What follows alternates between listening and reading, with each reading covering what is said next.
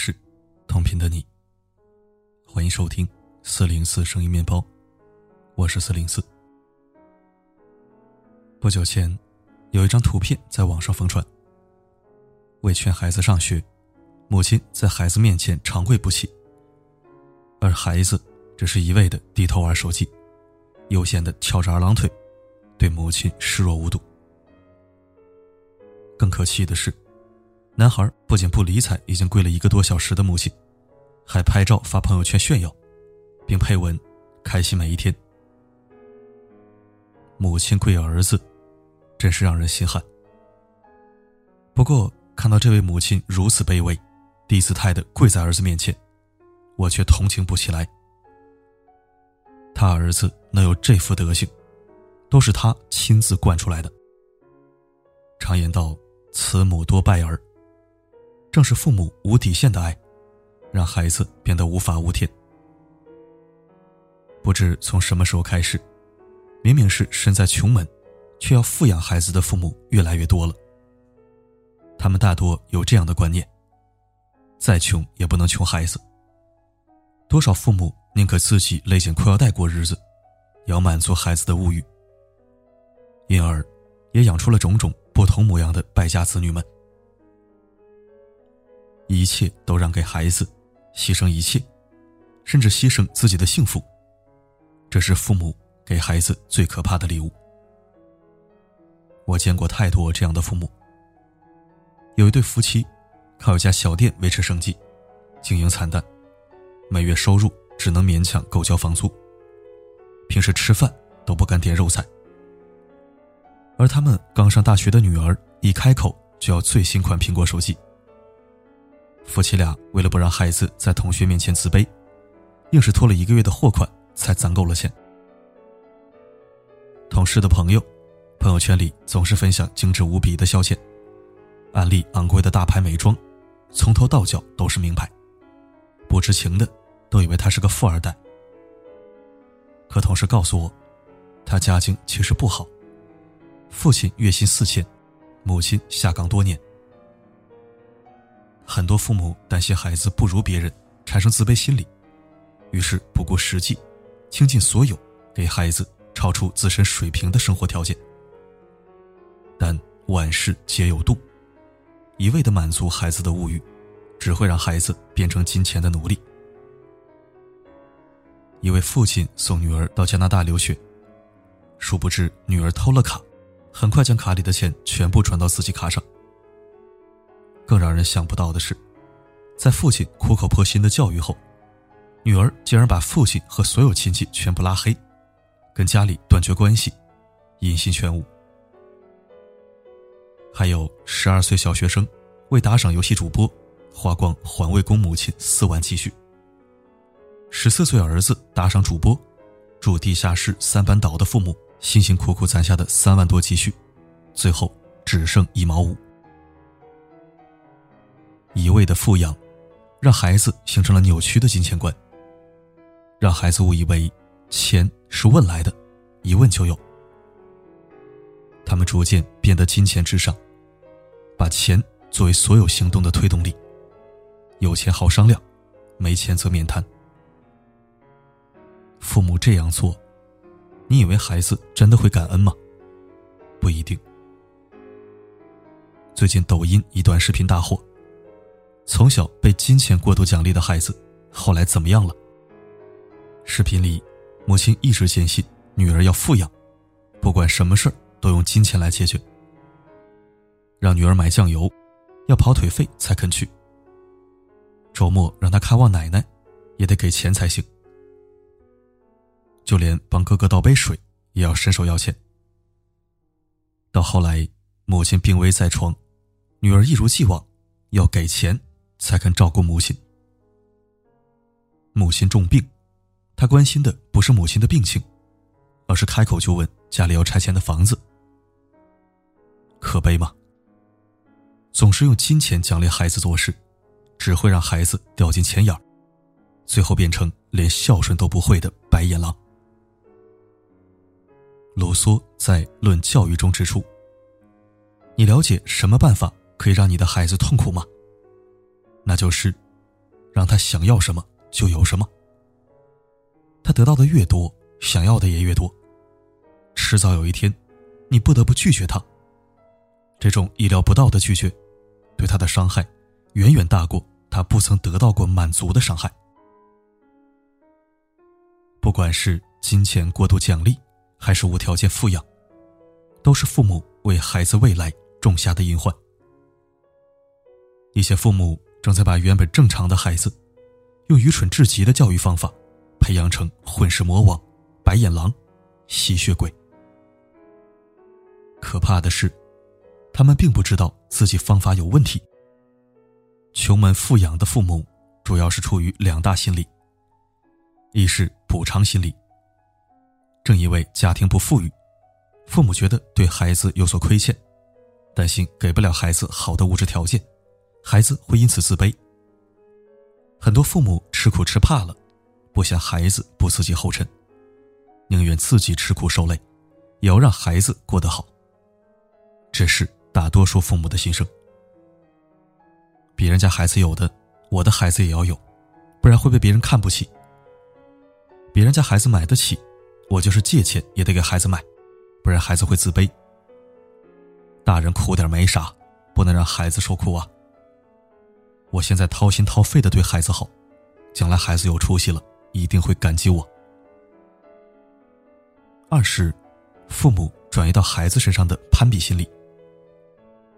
富人穿地摊货是节俭，穷人穿同款就是穷酸。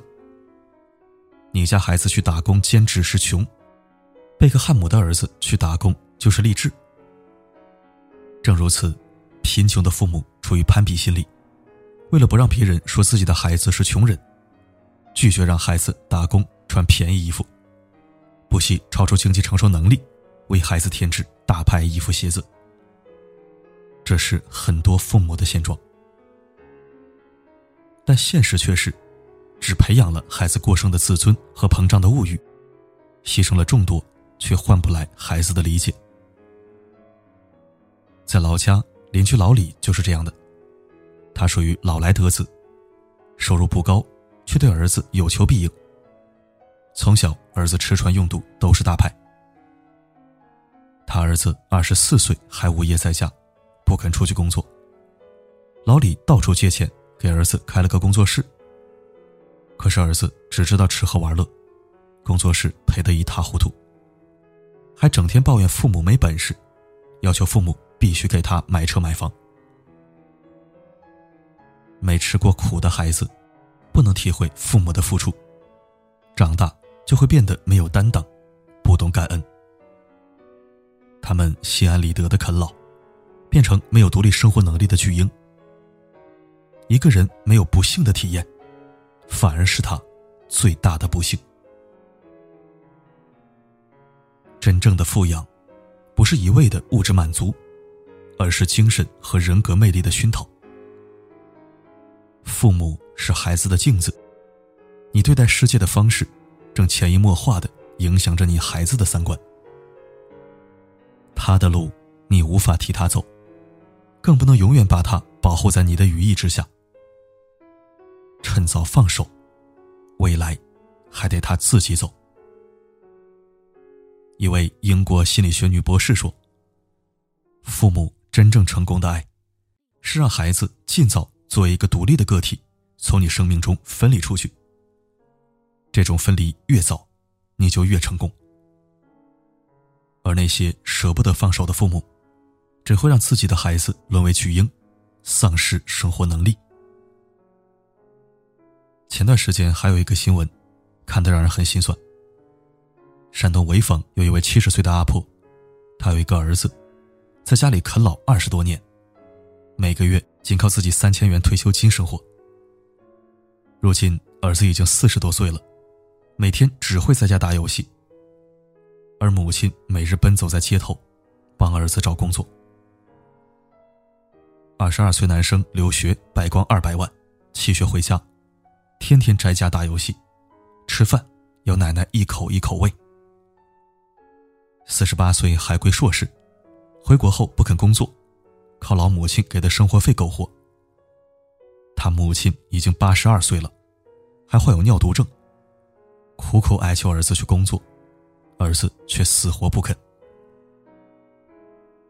正如武志红所说：“中国人的集体心理年龄没有超过一岁，还停留在口欲期。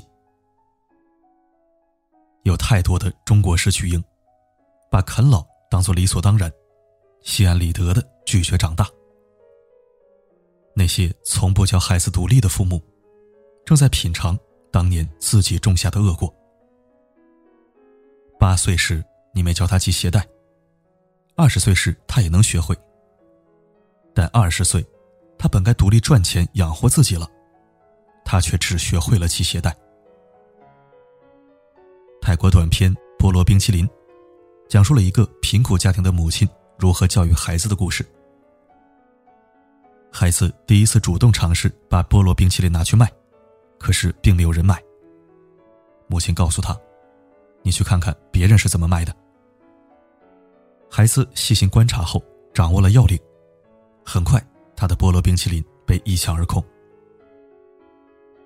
视频里的母亲虽没有文化，但她知道要让孩子尽早适应社会，学会自己解决问题。像他说的：“哪怕有一天我不在他身边，我也相信他能过得很好。”不包办，不设限。让孩子自己从生活中寻求答案。张爱玲在《非走不可的弯路》里写到一对母女的对话：“母亲拦住我，那条路走不得，我不信，我就是从那条路走过来的，你有什么不信？既然你能从那条路上走过来，我为什么不能？我不想你走弯路，但是我喜欢，而且我不怕。”很多父母。总是以过来人的身份，去干预孩子的人生，剥夺他们选择的权利。但孩子需要在生活体验中，形成自己对事物的认知。与其用你的经验告诉孩子世界的模样，还不如让孩子在亲身经历中慢慢感受。有些路，孩子非独自走不可，趁早放手吧。那些你替孩子走过的路，未来都会成为他的坑洼。你说你喜欢你的心胸无比坦荡。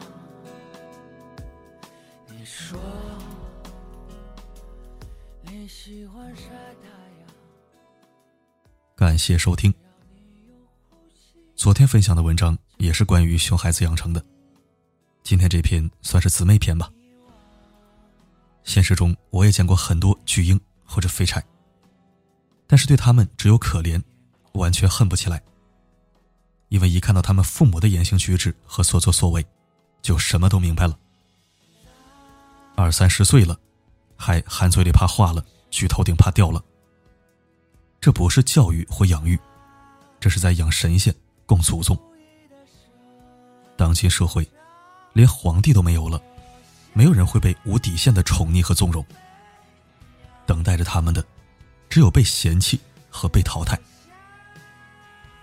巨婴融入不了社会，也就直接家里蹲了，我吃我拉，混吃等死，最后苦了爹妈，毁了自己。一场悲剧。希望今天的文章能让更多为人父母者和准父母看到：你宠出一个废物不要紧，如果间接妨碍了社会发展，那可就罪不可赦了。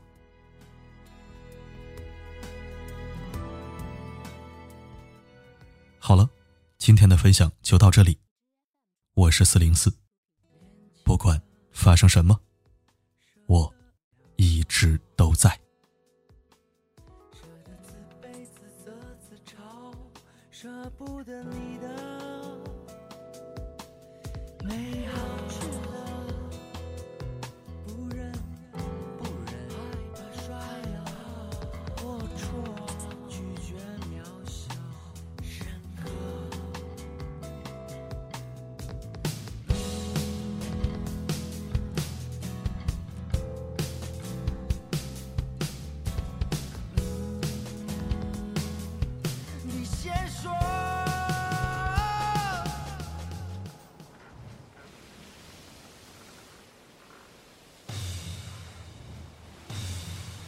Whoa.